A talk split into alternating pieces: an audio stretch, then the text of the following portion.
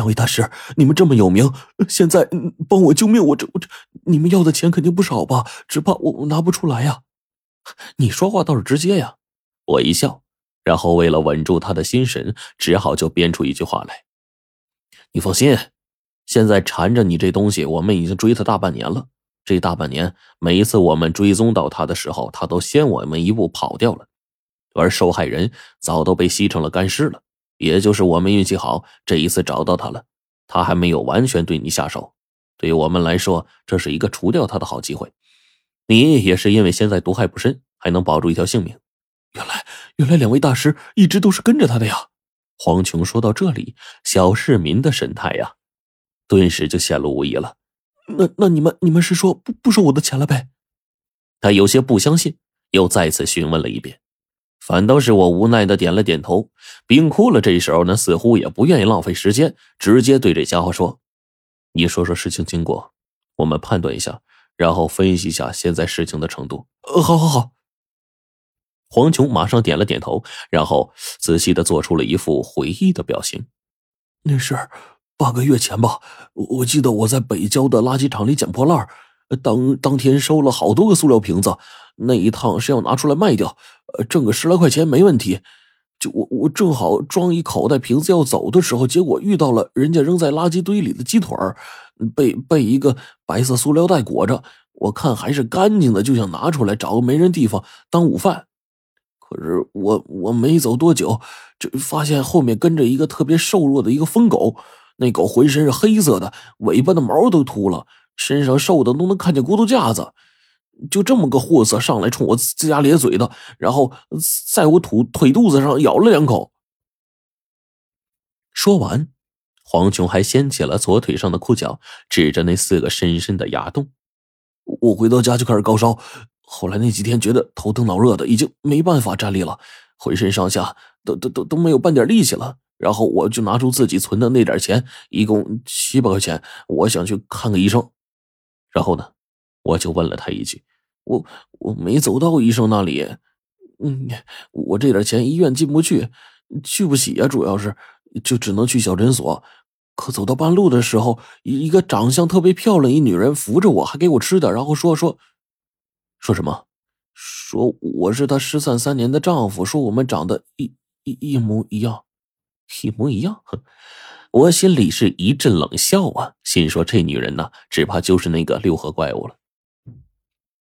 而这个时候呢，就听到黄琼的声音啊，再次传来：“这这女的对我很好，长得又跟电影明星似的，甚至比比明星都漂亮，那是个人看见都流口水。”我当时也是起贪心了，就明知道自己不是人家丈夫，还还昧着良心答应这事儿，结果就就，黄琼沉重的叹了一口气，我我我也没想到啊，这女人对我很好，呃，先是给我买买买药治病，还给我洗澡，晚上我们一起同床共枕。我这人没媳妇儿，这这女的这么漂亮，你们说我我能把持得住吗？就就在那天之后的几天呢，每天早上醒来我都犯迷糊。没过去几天，他说带我去个条件好点的地方玩几天再回家。我临走向他拿了点钱，然后把后面事交代了一下，就就就跟他走了。那当时谁能想到那么多呀？黄琼说到这儿，他跟那女人的大致遭遇，我们算是全都明白了。说真的呀，这事儿。似乎还真怪不了他。那如果不是他的话，就算换个别人，绝大多数人也是根本没有任何抵抗能力，去抵挡这个女人的手段的。哎，当然，除了冰窟了这油泼不进、水泼不入的家伙。黄琼此刻呢，回忆当中有懊悔，有愤怒，有无奈，也有悔恨。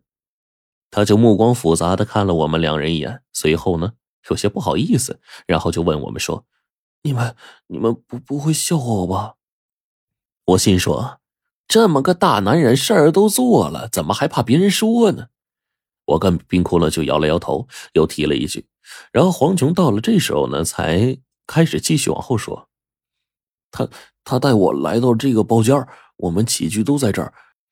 嗯，就只要是他一来，我们就一直做，我开始挺欢喜的，后来发现事情不对，我肚子里有啥东西在动。之后我就开始问他，他就他就诡异的笑，那笑让我毛骨悚然的。就知道后来有一天，怎么了？他他跟我弄完之后，顺着窗户的位置，然后身体从窗户上穿过去了。我以为眼花了，然后也试了一下，发现这一切都是真的。然后我肚子越来越疼，我就知道事儿不对。可是想跑，就发现身上就没力气了，连走路腿都没力气，就别说下楼梯了。然后我跟服务员说要退房，结果人家说要我付钱，不然不能走。没办法，我就只能待在这儿。我发现那女人不对劲儿，可说不出来。我这身体一天比一天虚，我就没有任何办法反抗都。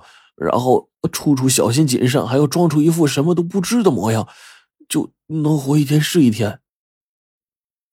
黄琼说到这儿，指了指窗户的位置。他指的那个位置，窗户附近是一个木质的屏风，图案做的很酷炫，就跟墙壁是一体的。按照黄琼的说法呀，当天那个女人就是从这儿离开的。那么刚才我们走到走廊的外面，但是随后感觉到不对劲了。冰骷髅说呀，这女人已经走了。可我心说，那女人都没从包间出来，怎么离开的呢？原来呀，答案在这儿呢。我叹了口气，看了看冰骷髅，黄琼则是一副惶恐的看着我们两人的神色，等待我们接下来的话。我就跟冰骷髅大致说了几句安慰他的话，这会儿呢，准备先稳住黄琼，然后回去跟黄队他们想办法，然后呢，争取把这女人呢一网打尽。而这个时候呢，我又想起一些嘱咐来，刚要跟黄琼嘱托呢，冰骷髅眉毛忽然不安的跳了起来，随后黄琼的肚子异物就开始上蹿下跳，剧痛无比。黄琼脸色突然变了，不好，他回来了，他回来了，咱们快出去！我跟冰骷髅赶忙说，但是黄琼摇了摇头，来不及了。他的话刚说完，冰骷髅拉上我就往不远处的洗手间一个箭步跨了上去，然后将门轻轻一关。这屋里面，就响起了一个女人的声音。